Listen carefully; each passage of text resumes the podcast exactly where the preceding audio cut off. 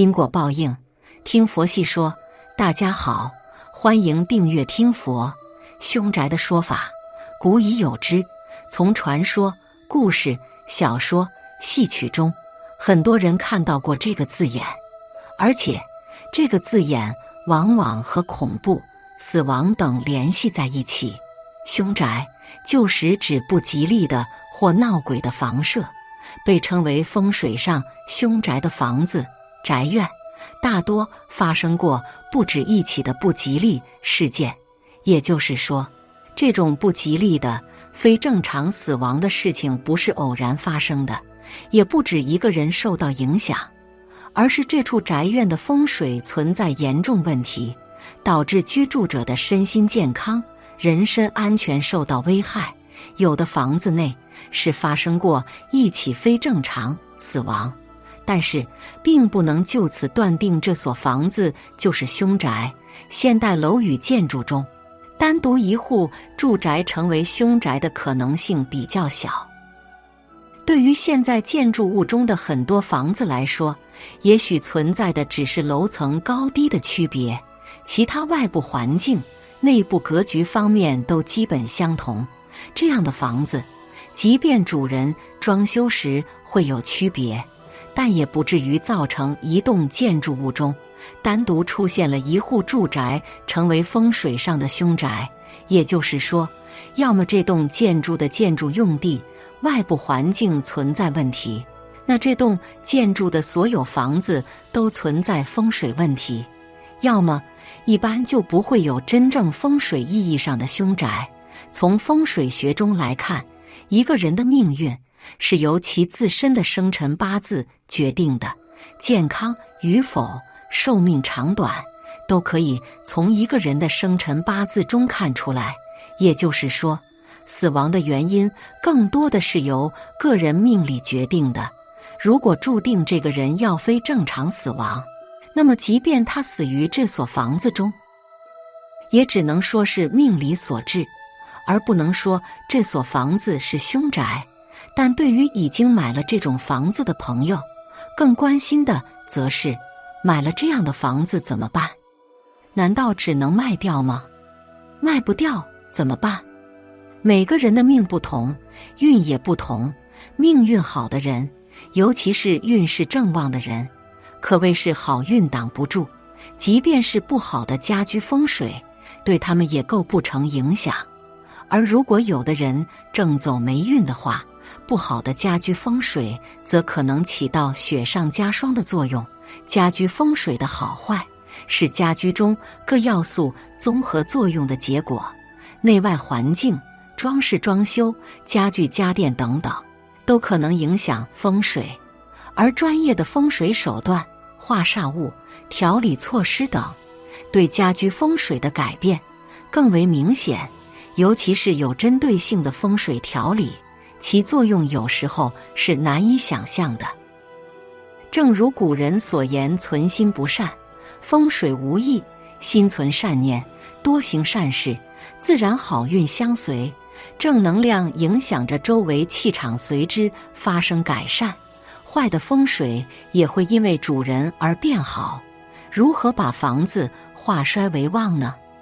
这里也有几个方法可以参考一下。”一入户门贴门符，中国人有个特点，那就是迎新年时都要在自家的门外边贴上福字，寓意福到运到，招财内福，一年吉祥，好运连连。二门下放置地旺钱，装修设计，古代的门下边都有很高的门槛，在风水中可以阻挡外面煞气的进入。现代楼房的设计已经取消了门槛。或者门槛变得很低。现代的风水解决方案是根据不同颜色的踏垫进行化解，同时踏垫下面放上一套海神地旺钱，可以起到旺财解灾的作用。三，门内悬挂连年有余，门内也是一处不可忽视的旺财宝地。门口的玄关处是藏风聚气之地。此处也是风水家用来化解门犯煞气的地方，在此处可以化解一切门外带来的不祥之气。风水家常用连年有余来风水物来开运，这是用一条经过开光的玉的鱼，鱼就是鱼的谐音。如果几经住进凶宅，则要从风水上来化解不利因素，可以通过大的改动装修来修改原有的不利格局，则可以改动原来的坏风水格局，来改善原有凶宅的不利气场。此外，还可以摆放有助阳气化煞的吉祥物，如泰山石、公鸡像、山海镇等。当然，如果还在看房子的话，可以了解一下这几种兄弟风水，避免自己买到凶宅。在风水学中，所谓的阴宅原指墓地。这里所谓的阴宅，是指那些容易招来阴灵、聚集阴气的房子，曾经是屠宰场或刑场的房子等等。这样的房子容易聚集极阴极磁场，会引来不必要的鬼魅幽魂。住在这样的房子里。会严重影响到居住者的整体运势及身体健康，因此建议在购买居住老房屋之前，最好先探听清楚此房子之前的用途。凶宅的情况很类似于阴宅，就是我们一般所说的不干净的房子，不论是曾经发生过命案，或者有人在房子里结束过生命。通常住在这样的房子里，会给人一种阴森恐怖的感觉，会影响居住者的生活，甚至会影响到全家人的生活状况。不但人住久了会不安稳，有时候还会危害到自身的运气。很多不明原因的房客，有时候会贪图便宜而住进这样的房子，往往是等到事情严重之后才有所警觉。所以在买房或在外工作时，租房的时候要注意了。房子给人的第一感觉很重要，若是住得浑身不自在，但却一时找不出原因的话，最好还是另寻目标，避免入住曾经有特殊用处的房子。特殊用处是指着房子曾经被当成一般人比较忌讳的行业所使用，如殡葬业、停尸间。监狱、神坛、化粪池等等，因为这些用途或多或少都会让屋子里残留一些不好的气场，甚至引来不祥之物的靠近，最好能避免入住。一般人或许在一开始并不是很在意，只怕是时间长了，问题出现了也晚了。不要居住盖在危险地势的房子，这类房子包括非常陡峭的山崖旁边。悬崖峭壁之上，太靠近水边或海边、沼泽、沙洲，这些都叫危险地形。房子盖在这样的地形之上，时时刻刻都会有生命的危险。部分风景秀丽的高级住宅，就是喜欢盖在上述的危险地形上，但切勿贪图四周优雅的环境，却忽略了自身的安全。不要居住宅基有问题的房子。所谓宅基是指房子的地基，一般在找房子的时候，只会注意到地上的建筑部分，但事实上，房子地下的地基对于整栋阳宅的影响也十分巨大。像是房子地底下曾经是采矿的隧道、取水的口井水池，还有下面是地铁、洼地等，虽然经过填土工作，但宅底的地气已经遭受破坏。所以不宜盖房子，地势过于低碎的房子不宜居住。俗话虽然常说遇水则发，但如果房子每逢下大雨就淹水，想发也发不起来。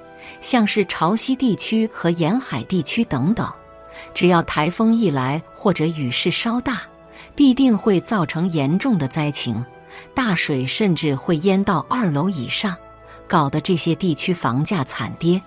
哪里还能发呢？因此，在地势太过低沉或太靠近容易淹水的河岸边的房子不宜居住，避免居住地下室采光不良的房子。建筑物之所以被称为阳宅，一是因为在风水理论当中，地上属于阳面，地下属于阴面。地下室虽然是属于阳宅建筑体的一部分，但是它的位置却在阴面，因此在地下室很容易汇集阴极磁场，不论是做居家还是办公场所都不合适。长时间待在地下室，对人体的健康会有很大影响。不过，还是有一部分人是可以入住凶宅的，比如一。屠夫和猎人，屠夫一般指杀猪、杀牛、杀马、杀羊这种大型牲畜的人，而猎人是指以屠杀野生动物的人。这类人群手沾血腥，虽然不像以前刽子手一样，但也有令邪灵胆战心惊的魄力和屠杀或猎杀工具，为之护航守护。这和经历过战火的军人一样，能住任何地方是一个道理。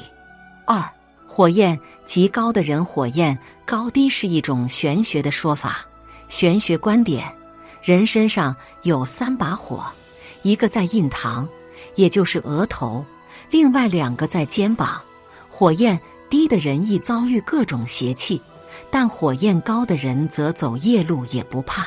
火焰极高的人胆量。很高，平时也表现的天不怕的不怕的样子。三现役军人，这里指的现役军人不包括机关兵和文艺兵。天天接触武器的人，煞气很重，以煞气对付邪气是常用方法。四真正修行的僧道或其他宗教人士，职业僧道，一般的居士不在此例。我们知道。经常发生灾难的地方，经常建寺庙或塔镇之，是一个道理。